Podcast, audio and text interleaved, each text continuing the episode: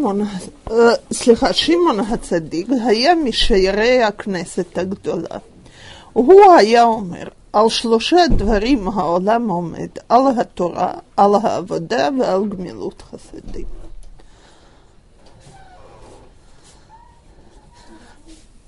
Шимон Ацадык был из последних представителей Великого Собрания. Он говорил, на трех вещах стоит этот мир. На Торе, на э, а вот да, в данном случае это служба в храме, так, и Алгмилут Хасадим, добрые деяния в отношении других лиц. А, теперь, э, если мы рассматриваем этот перек, то мы видим, что, собственно говоря, в, пер, в перике Алов закладываются основы, излагается основная философия еврейского мира. И Шимон Ацадык, который, э, значит, здесь про него даже говорится, он был Миша Ярея Кнесет Агдола, он э, был первосвященником во времена Александра Македонского. С его именем связана такая история, что Александр Македонский везде, где он заходил, в процессе, в процессе эллинизации выставлялись эллинистские символы в храмах тех народов. То есть они, пожалуйста, могут служить своему Богу, но в первую очередь они должны помнить, что тут есть главный Бог, сам Александр. Так вот, когда он увидел, э, значит, э, когда первосвященник Шимон увидел, что есть риск – что в храме поставят какую-то статую, он вышел навстречу Александру с тем, чтобы его просить о том, чтобы он это не делал. И к удивлению всей публики, которая была вокруг, Александр спешился, сошел с коня и поклонился ему. Люди, значит, э, все окружение Александра было поражено и спросили его, что это должно означать. Он говорит, вот такого я вижу в своих снах, и я побеждаю. Этот старик, он для меня символ моей будущей победы. Мне, я э, мне сверху уже посылали это видение. А теперь спутаться невозможно. Одежда у Коэн Гадол, она такая, которая другие ее не носят. То, значит, он его принял с величайшим почетом и сказал ему, что он может просить, о чем он хочет. А он ему сказал, что он просит не осквернять храм, каким-нибудь эллинистическим символом, богом и так далее. Так он ему сказал, слушай, говорит, ну, везде, где я прошел, я оставил печать, что тут я победитель, этот народ принадлежит мне, он подчинен мне, а что ж с вашими, с вашими братьями евреями, я так уйду?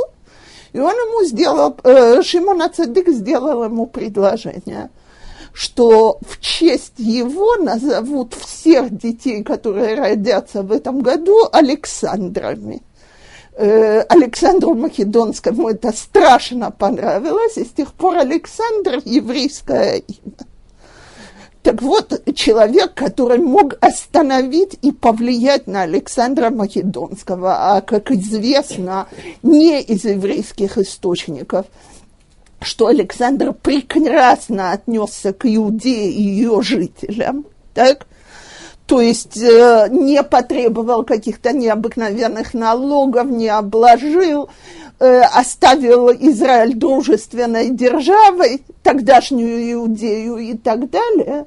Так, значит, действительно, видимо, был какой-то еврейский вождь, э, который его потряс, и он и был вот этот вот первосвященник. Так вот, э, от, почему я сделала все это историческое вступление, чтобы мы поняли величину человека, который говорит следующие вещи. Что он говорит? основа нашего мира – это три вещи. Тора, э, служба в храме, то есть э, жертвы, которые приносили тогда, а сегодня, как известно, молитва заменила жертвой, и гмилут хасадим – добрые деяния в пользу других людей. Теперь эти три основы нужно понять, почему на них стоит мир. Значит, во-первых, я себе позволю зачитать сперва псуким, которые этим говорят. Так, э, значит, э, э, если бы Израиль не принял на себя Тору, не были бы созданы земля и небо. Это мы учим в Хумаш Брейшит. Брейшит бишвил решит. Для того, чтобы евреи приняли Тору, Всевышний создал небо и землю. Слушайте, какова связь? Связь очень простая. Тора – это план идеального человека, во имя которого создан мир. То есть, к какому состоянию люди должны прийти в идее. Так? Теперь, что такое э, храмовая служба? А сегодня молитва – это прямая связь с Всевышним.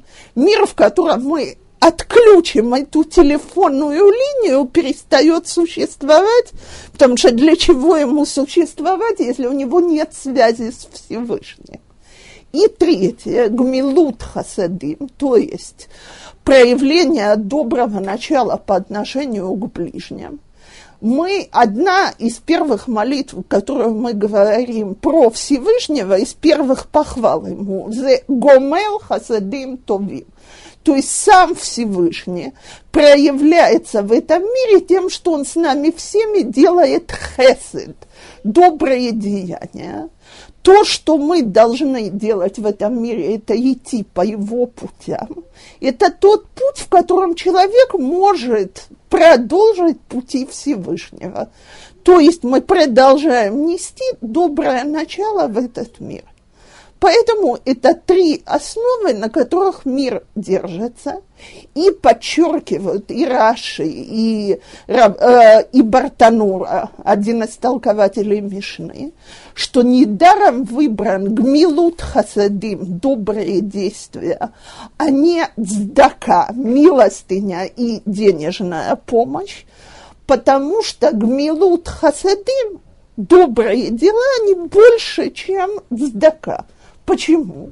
Цдака – это что-то, что я могу давать только, если я достаточно богата человеку, которому, который беднее меня. Гмилут хасадим я могу сделать человеку, который богаче меня и который беднее меня. Э, цдака – это только в деньгах или в каких-то материальных ценностях. Гмилут хасадим можно сделать единым словом и единой улыбкой. Мы уже даем человеку какое-то добрую, доброе начало, устраиваем с ним контакт через это. Э, и самое главное, написано и про Всевышнего, и про нас. Гмилут хасадим, а не гмилут хесед в единственном числе. Хесед – это воплощение всего доброго. Почему во множественном числе? Потому что когда мы кому-то делаем хесед, мы одновременно получаем от него, тут есть два человека, которые одновременно делают доброе. То есть тем самым, что мы принимаем от кого-то, мы ему даем возможность давать нам. И я думаю, что, люди, э, э, что присутствующие со мной согласятся, что одно из самых больших удовольствий – это делать подарок другому. Теперь это мы говорим про общий мир.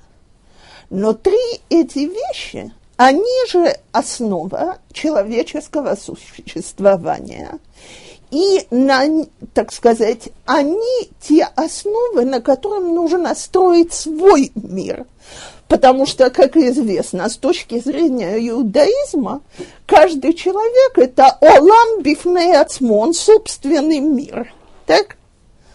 Э, поэтому давайте посмотрим, какие это три вещи. Аллах Тора.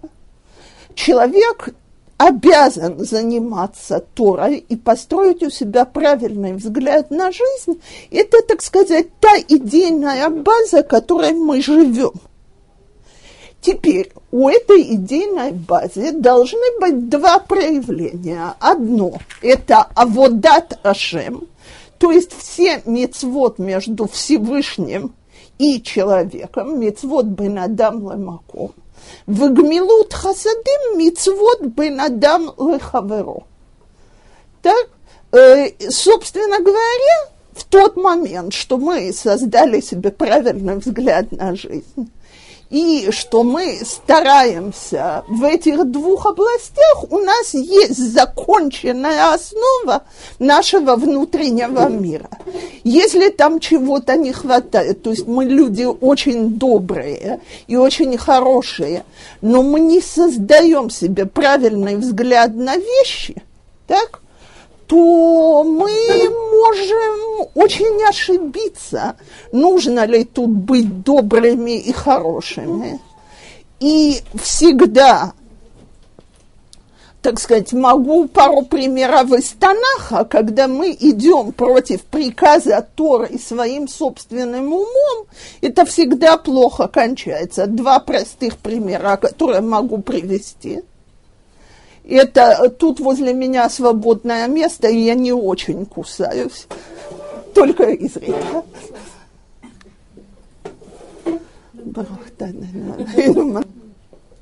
Мы возьмем, например, пример царя Шаула, который получил жуткий приказ уничтожить всего Амалека. Встает Шаул и говорит, не может быть, какая дикая жестокость в Торе своим умом. Так? Значит, поэтому мы всего Амалека не уничтожим. Так? Я уже не хочу вдаваться в подробности этой истории и вспомнить, что когда человек начинает считать себя святее Всевышнего его приказов, то его жалость приобретает очень странный характер. В эту историю мы ее даже разбирали несколько раз – так э, и упоминали там, что жалость очень странная, потому что пожалели жирный скот и царя. Не женщин, не детей, не слабый скот, а именно наиболее жирный скот и царя. И человек себя обманывает соображениями идеологии. Я добрее, чем Тора. Теперь к чему это привело, мы знаем. Мы, слава богу, отправили, отпраздновали праздник Пурим в прошлом году, надеемся праздновать в этом году. Но амаликитянское начало осталось. Мы с ним сражаемся на протяжении всех поколений, потому что Шаул оказался добрее Торы. То есть в тот момент, что человек себе не говорит, что идеология Торы, она единственно верная, даже когда он хочет совершать добрые и хорошие поступки, он в конце концов рискует где-то ошибиться, потому что у него есть две колонны, но крыши у этого здания нет идеологической. Поэтому колонны качаются, они ни за что не закреплены. Второй пример, который могу привести, теперь это уже делалось во имя службы Всевышнему. Это Шломо, который решает нарушить запрет жениться на э, многих женщинах и берет себе тысячу жен цариц. Так? Цель у него была сверхблагородная – принести веру в единого Бога в весь окружающий мир. Как это лучше всего сделать? Через браки с главами правительства. Он на них повлияет идеологически, через их дочек и так далее. Чем кончилась эта история? Как известно, не Шломо сумел повлиять на своих жен, а жены повлияли на Шлому. То есть, вот приходит Шимон Цадык и говорит, каждый человек в своем собственном мире должен стараться отстроить у себя все эти три основы. Первое – поверить и понять, как Тора руководит нашей жизнью. Второе – найти свою связь с Всевышним через мицвод Бенадам Лемаком – по связи с Всевышним. И третье, мисвод Бенадам Лагавером, мисвод в отношении других людей, которые помогут, помогут нам развить свое доброе начало. Получается, что, что действительно эти три вещи, они основа нашего мира, и поэтому Шимон Цадык начинает с них. Теперь его ученики, Антигонос и Шсохо, он, э, там потом приводятся ученики Антигоноса, и я сбилась, мне казалось, что они все ученики Шимона Цадик. Так, он получил Тору, то есть его учителем был Шимон Хацадик. И он говорит такую вещь. הוא היה אומר, в Мишне Гимел, אל תהיו כעבדים המשמשים את הרב על מנת לקבל פרס. אלה היוו כעבדים המשמשים את הרב שלא על מנת לקבל פרס, Вейги мора шамаем алейхем. Будьте как слуги, которые э, слуг, э, служат равину, учителю, не для того, чтобы получить премию. То есть, извиняюсь, я не совсем правильно перевожу. Не будьте как слуги, которые служат во имя премии, а будьте как слуги, которые служат не для премии, а для того, чтобы служить. Так, и пусть страх перед небесами будет у вас –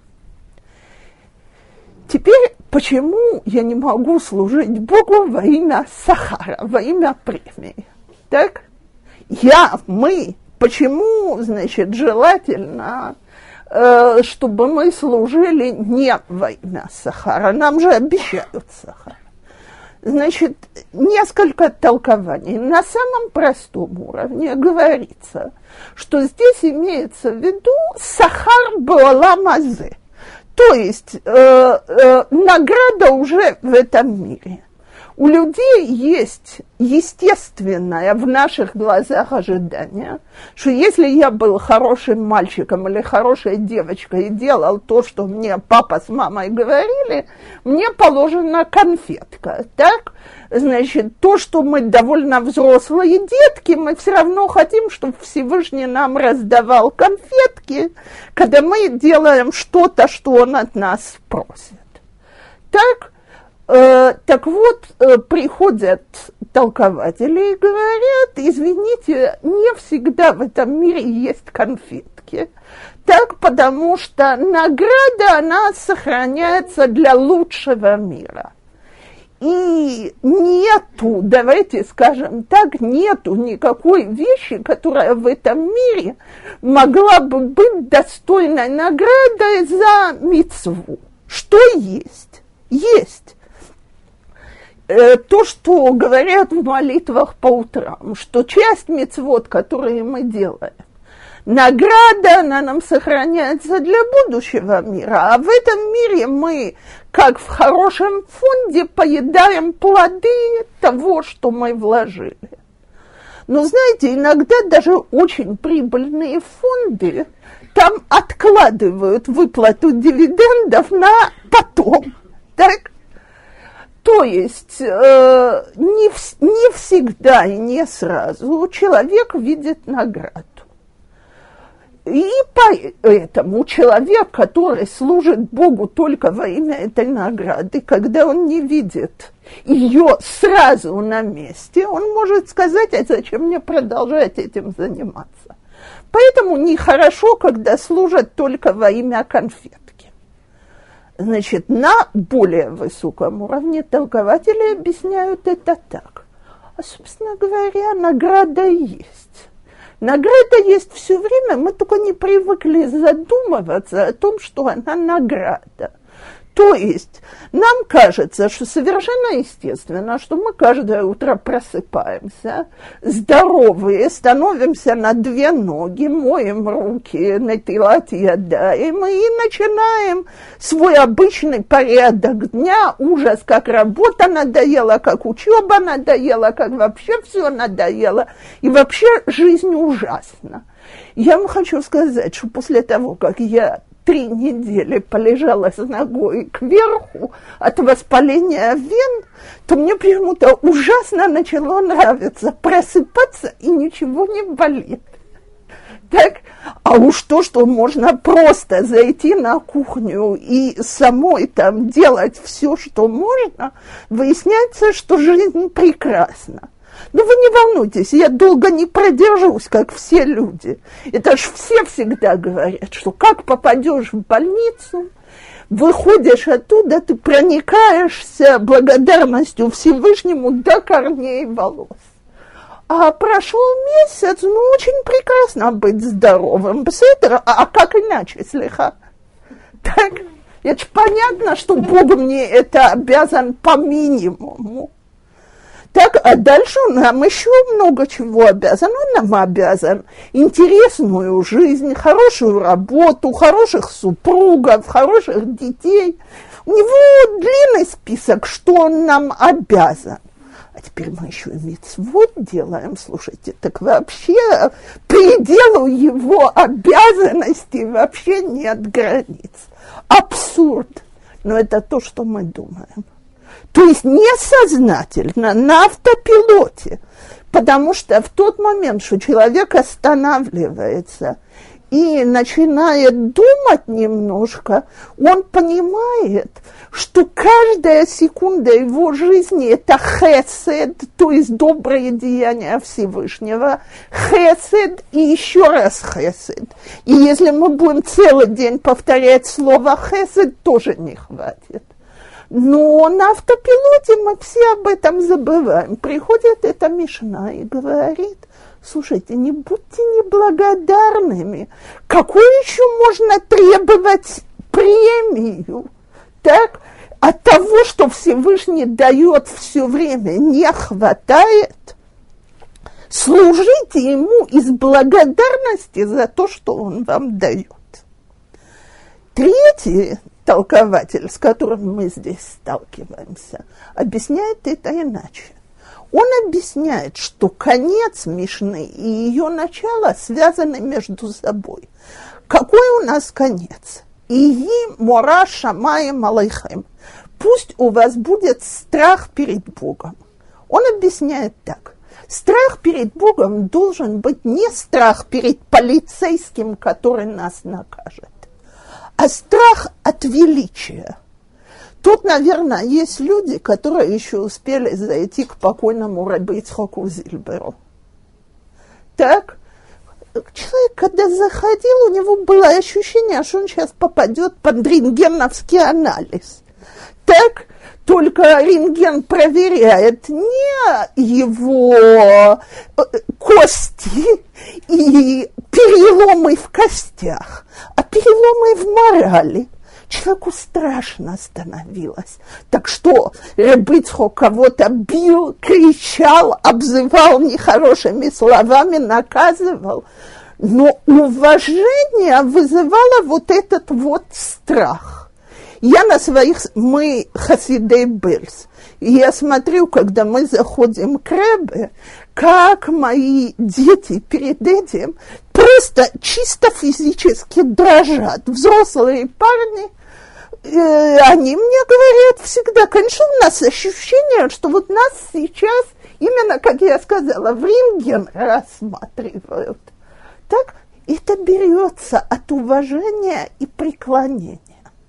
Так вот, если мы поймем величину Всевышнего, боже, как мы ему будем благодарны за то, что он нам позволяет делать ему какие-то действия, выполнять что-то, что он нас просит.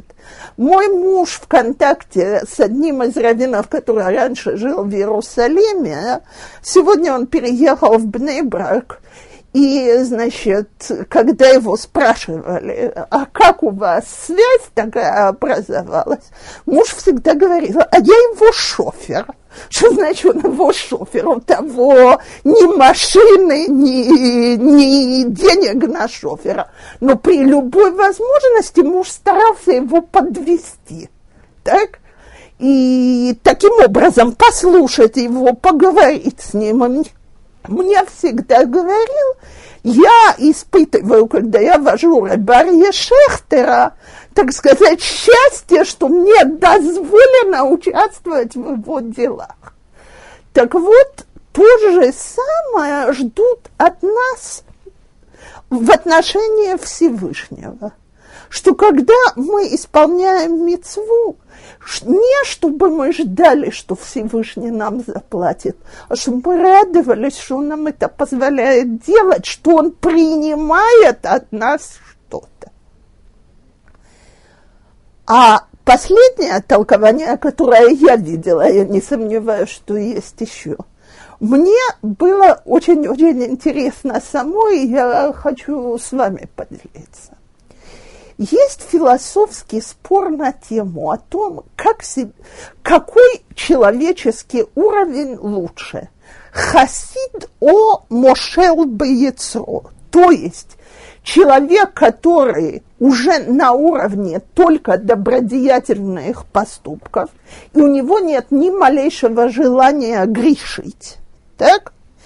Или человек, который хочет грешить, и он владеет собой и себя сдерживает постоянно. Теперь это дискуссия, которая в еврейской философии уже очень-очень давняя. Ее Рамбам обсуждает эту идею, еще во многих местах она появляется. Все говорят одно, что поскольку второму, тому, кому нужно сдерживаться – от него это требует больше усилий, больше страданий и так далее. Награда его выше. Потому что лефум цара агра по страданиям, по труду твоя награда. Но какой уровень выше?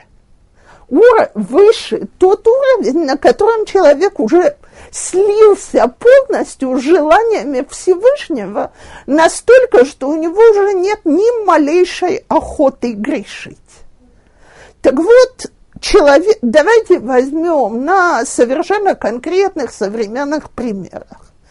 Человек решает, что он больше не Михаил Шаббат. Вообще я всегда задумываюсь, как люди на этот подвиг решаются – и, так сказать, я у себя видела людей, которые вначале, они ж просто боятся шевельнуться, потому что учиться они еще не учились. Ну вот объясните мне, ради, э, пожалуйста, какой логикой спустить воду в туалете можно, а выключить свет там нельзя, так? В двух случаях нажимаю на кнопочку. Никакого физического усилия. В первом случае идет вода, во втором случае течет по сети электричества. Как я должен понимать, если я еще ничего про шаббат не учил, почему это можно, а это нельзя? Поэтому люди все время волнуются, задают очень смешные вопросы для человека опытного, сидят как на иголках. Я знаю ни одного, ни двух людей, которые мне рассказывали, что первое время они из кровати в шаббат не вылазили. Лежа в кровати вроде не согрешишь, не нарушишь субботу. Так Слушайте, награда, которая положена такому человеку, так сказать, не нам, может быть, вам, но не мне, которая в этом росла, ее измерять. Но кто хочет остаться на уровне этого человека? Мы все хотим прийти к состоянию, когда Шмират Шаббат станет для нас чем-то естественным, нормальным, частью нас самих. Так вот, об этом и истолковывают эту мишну. Так? Что несмотря на то, что награда человека, который с собой постоянно должен бороться, она намного больше, чем человека, для которого служить Всевышнему уже естественно, чтобы мы все-таки могли подняться на уровень, на котором нам не надо бороться с собой, а мы бы могли служить Всевышнему. Не знаю, если это одно и то же. Замогбила, да. Ну, как бы оба цадика. Правильно, Мошел Бецрон тоже цадик, он ничего не нарушает, но не нарушает громадными усилиями. То есть они тоже что-то активно Ну,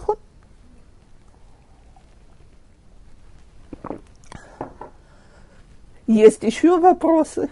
Или можно переходить к следующей Мишне? То, Йоси бен Йоэзер, иш цреда, ויוסי בן יוחנן איש ירושלים קיבלו מהם. Это ученики Шимона Ацадик в Антигонаса Ишсохо. Теперь, поскольку э, здесь приводятся слова э, руководителей еврейского народа и составителей Мишны, то первое время руководство народа было в руках зугот, пара. Один из них был Наси, так, а второй был э, Наси, на сегодняшний язык мы переводим президент, но это не совсем то же самое. То есть вождь народа, так, а второй был Авбейдин, верховный судья. И они обычно были парой, которая руководила народом. И у нас перечисляется пять поколений таких пар. Это первая пара. Про них обоих говори, э, э, сказали наши мудрецы, что когда они скончались, не остались больше эшколот в этом мире. Что такое эшкол? И школа – это ветка винограда, которая вся цельная, собранная вместе. Так?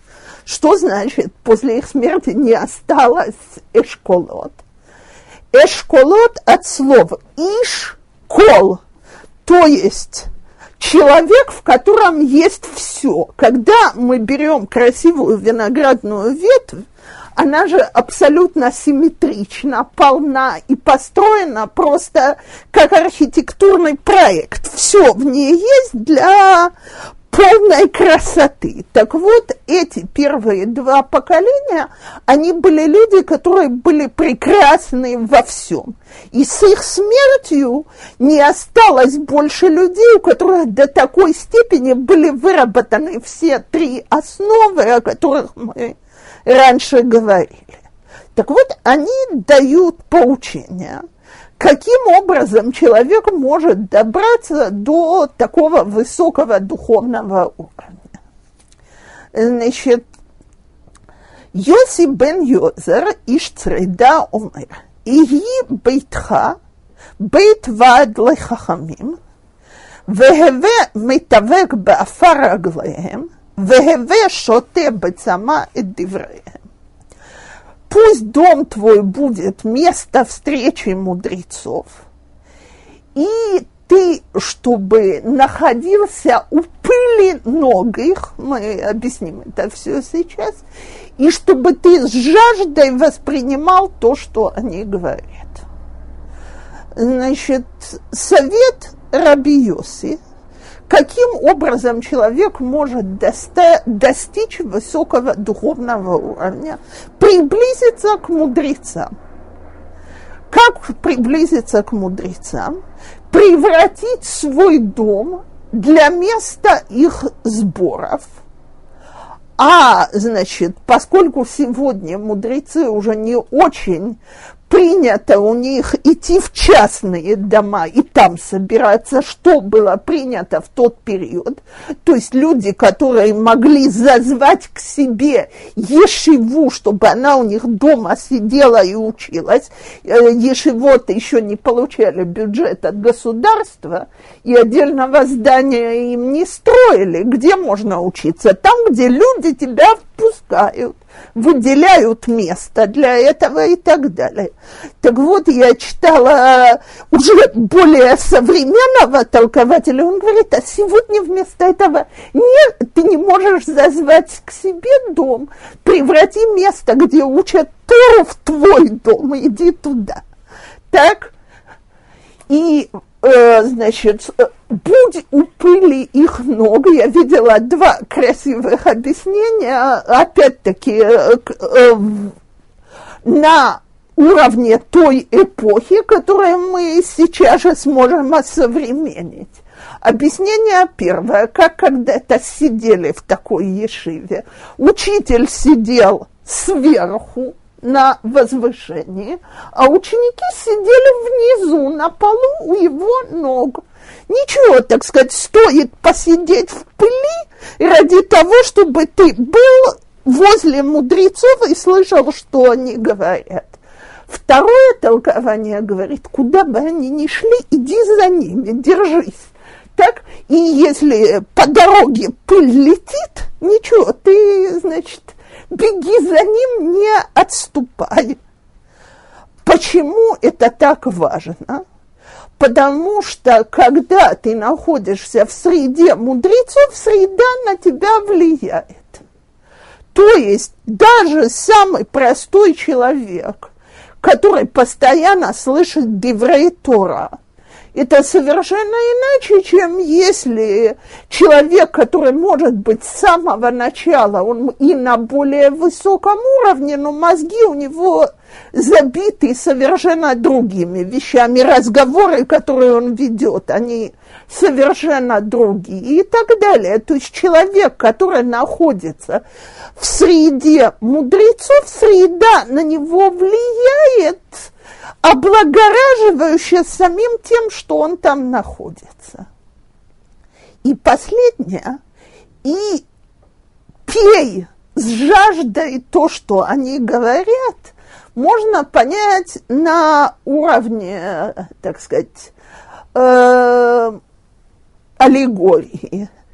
Если я не хочу пить, так, то когда мне тут принесут и на стол что-то поставят, я начну капризничать. Не, как я и делаю иногда. Чай с мятой я не люблю, сладкое мне не делайте. Так? Значит, то есть дайте мне пить то, что я люблю. А если я пришла в жаркий день с улицы, язык наружу, а что-то влажное на столе, Барух, Шакон, спасибочки, так какое счастье, что есть что выпить.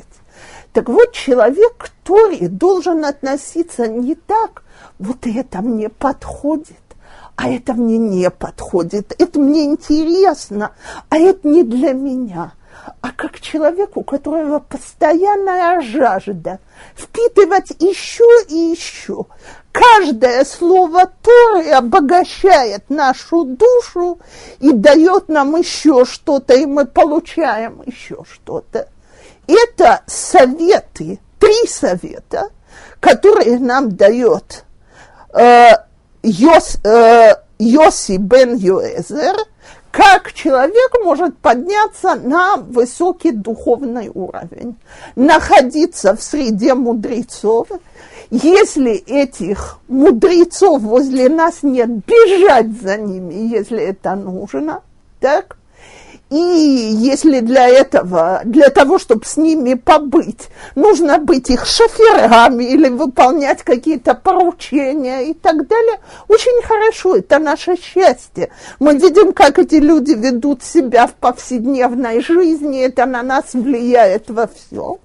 И третье, все, что они говорят, вбирать в себя, как жаждающий воду.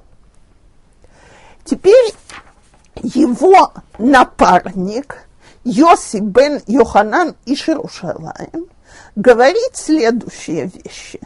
Как, как, по его мнению, человек может приблизиться к высокому уровню – и тут у меня жуткая мишна, и не знаю, или успеем сегодня. Всех феминисток предупреждаю, есть на все ответы. Мишна звучит так. И бейтха патуах лараваха, пусть твой дом будет открыт широко, выю они им бней бейтха, и бедные пусть будут э, Э, в твоем доме домочадцами, в алтарбе сиха им гаиша, и не говори много с женщиной, бы и что амру калвехомер эшет хаверо. Про свою жену сказали, тем более про жену другого. Отсюда сказали мудрецы, э, Микан Амру Хахамим, כל זמן שאדם מרבה שיחה עם האישה, גורם רעה לעצמו ובטל מדברי תורה וסופו יורש גיהנום. Все время, что человек э, много разговаривает с женщинами, он прино, наносит вред себе и отходит от слов Торы, и конец его, что он попадает в ад. То я же говорю, Мишна жуткая.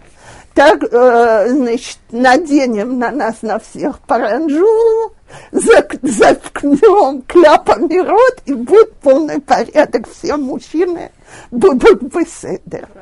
Да, да.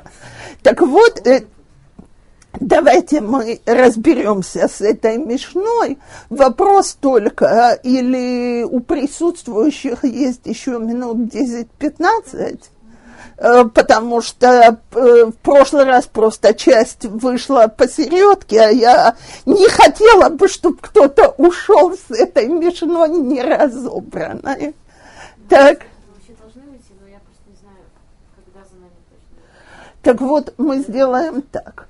Если, значит, э, за вами не приедут до того, как мы туда дойдем, то мы продолжим. Если приедут, то мы там остановимся и начнем с этого в следующий раз. То. Что?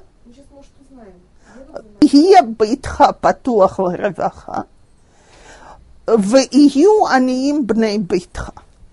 Э, значит, Мишна говорит о гостеприимстве как о первом качестве, в котором проявляется гмилут хасадим. То есть, что такое байт патуах ларваха? Приводят пример Авраама Вину, шатер, который был открыт со всех четырех сторон, и любой человек мог туда войти. Теперь это очень непростая вещь. То есть э, призываются быть гостеприимным в отношении всякого человека. Неважно, на каком уровне этот человек, неважно, э, так сказать, или этот человек в наших глазах, он уважаемый, достойный, а впустить каждого человека, который в нас нуждается. Мишна в другом месте говорит, что когда люди едят, чтобы они не запирали двери. А теперь это опять идет речь о тех временах, когда ходили просто голодные по улицам.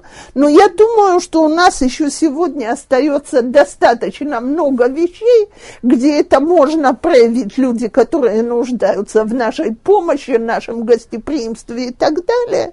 Значит, что это то, что воспитывает человека в первую очередь.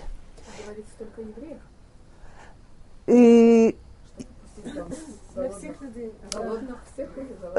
я Авраама Вину не выяснял, или они верят в единого Бога, прошли Гиюр и так далее. Он впускал человека в свой дом и помогал ему, чем он мог. Как это влияло на людей, это уже, так сказать, от человека зависит. Но он бросал свое доброе семя. Вот именно. Прощение Всевышнего, Нахон. Нахон. Так,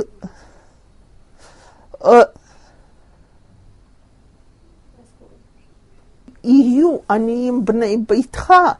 Для вас это сегодня не актуально, но это, так сказать, очень важно, чтобы люди это знали. Все толкователи говорят одно и то же. Они не предлагают впускать бедных, начать их купать, сажать за стол. Они говорят очень простую вещь.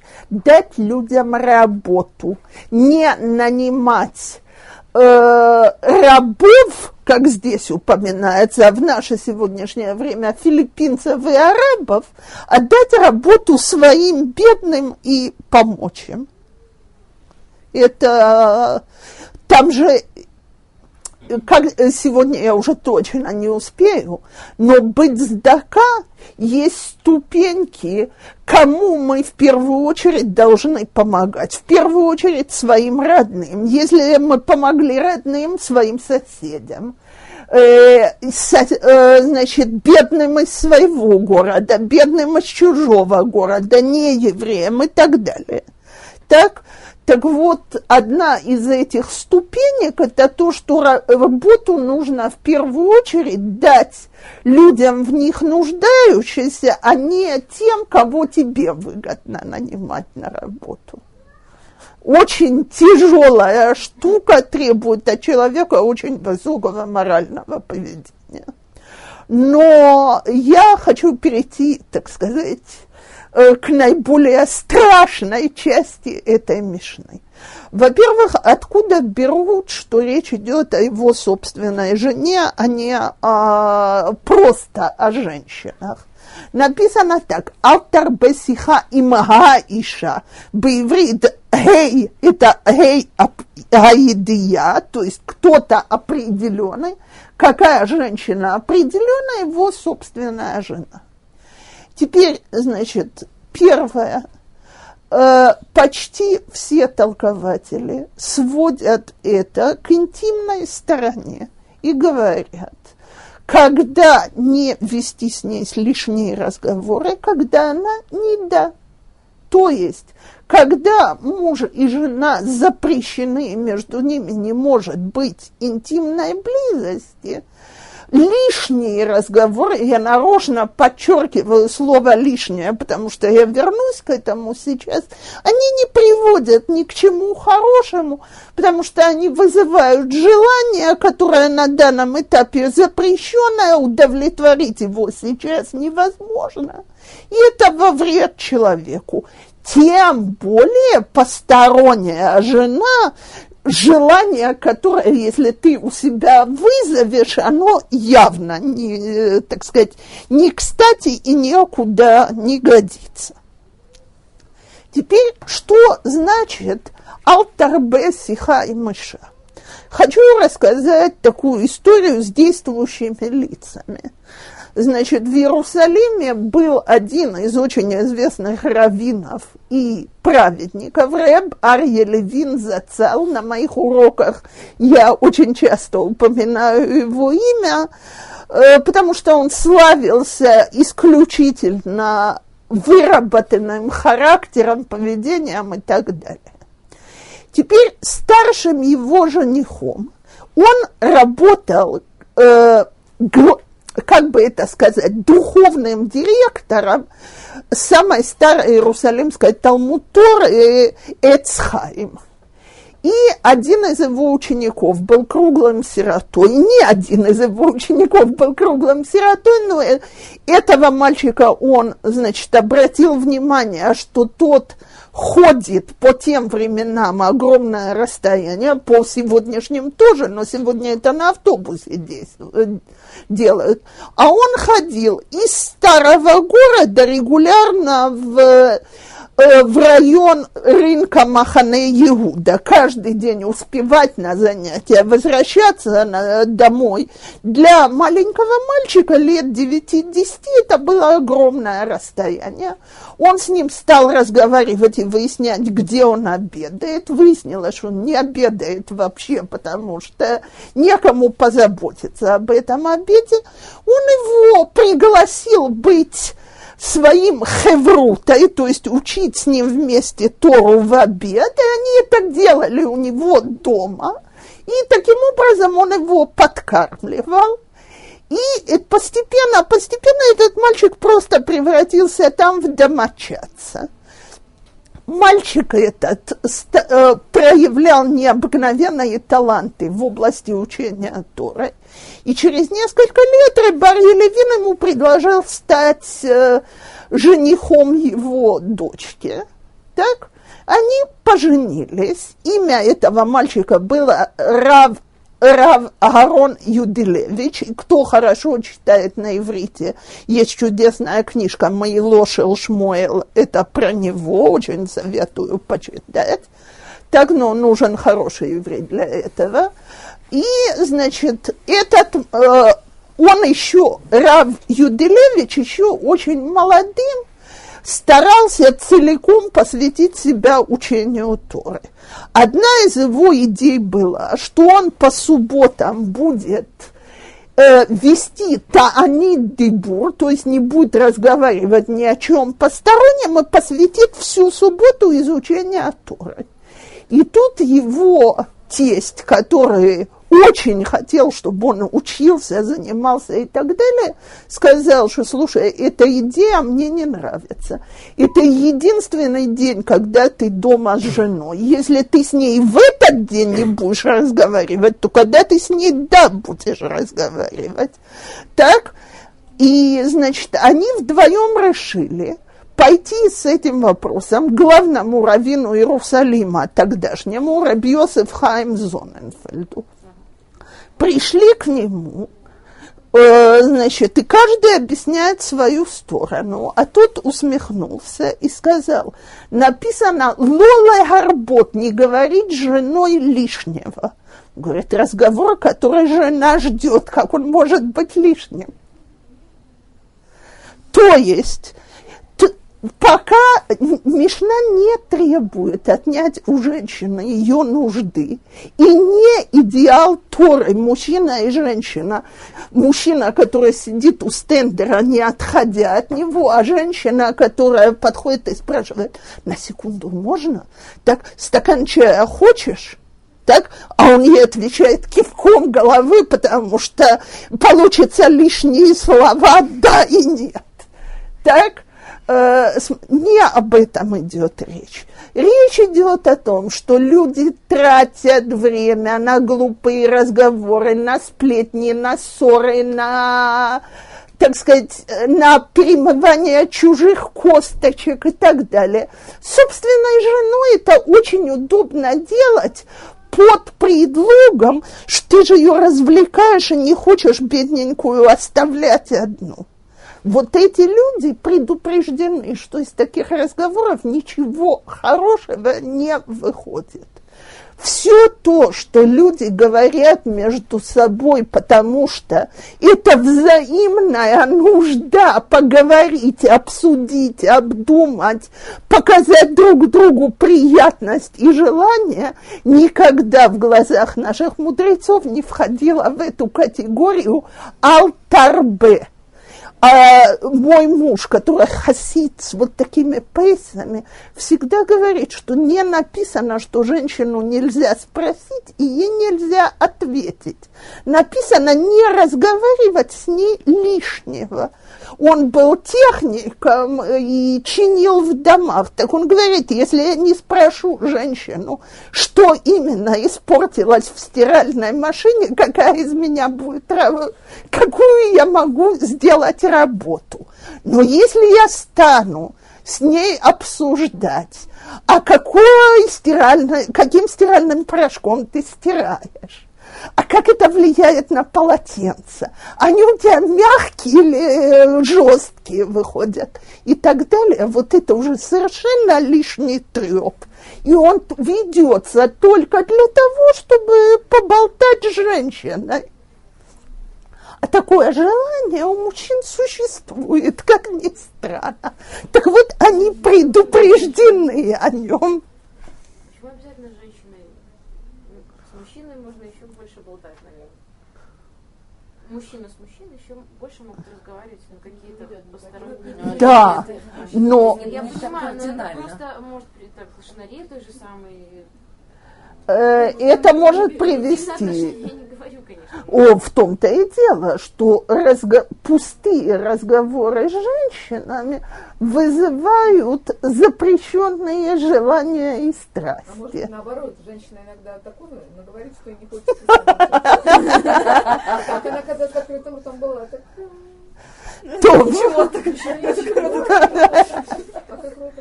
Это относится только к женатым мужчинам? Э, нет, безусловно, э, запрет для парней еще гораздо строже. Опять, вы меня извините, если кто-то придет на шедух, вот тут спросили, и будет наши духи три часа молчать, кидай лола, арбот, сиха и мыша, чтобы не говорить с женщинами лишнего, я бы лично посоветовала не затягивать с ним свидание на три часа. Так, Э, могу, кстати, сказать, что когда-то моя, э, у нас одна э, девушка вышла замуж, и моя директорша увидела его на Шева Брахот и сказала, слушайте, говорит, с ним что-то явно не в порядке. А в чем было дело? Значит, во время Шева Брахот, когда люди к нему говорили, обращались и так далее, он не поднимал глаз от Гмары, он учится все время. Очень быстро брак там распался, потому что он был не совершенно нормальный, и это было одно из проявлений этого. То, так я надеюсь, что по этому пункту мы успокоились. Когда- ну, конечно, это относится к Деборейстам. А е- вот э, обычно обращаешься к, к мужчинам. Мы, женщины, спрашиваем их, а, что нам интересно. Или про, за жизнь, так сказать, вопрос какой-то задашь. Ну, так это же можно на, часами может э, быть. Это, И опять вопрос. Или мы ведем беседу с раввиной, или мы ее превращаем в беседу с мужчиной. И Рав в этом принимает очень активное участие. И так, и так.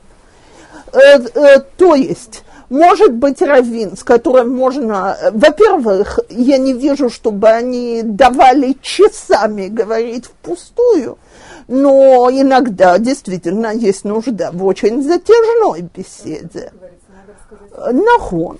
Так, Э, так если он слушает и отвечает все, что нужно, он не выходит из этой категории. Если, а я думаю, что любая женщина понимает мою фразу, если это превратилось в разговор с мужчиной, то я не советую вам выбирать этого человека как своего раввина.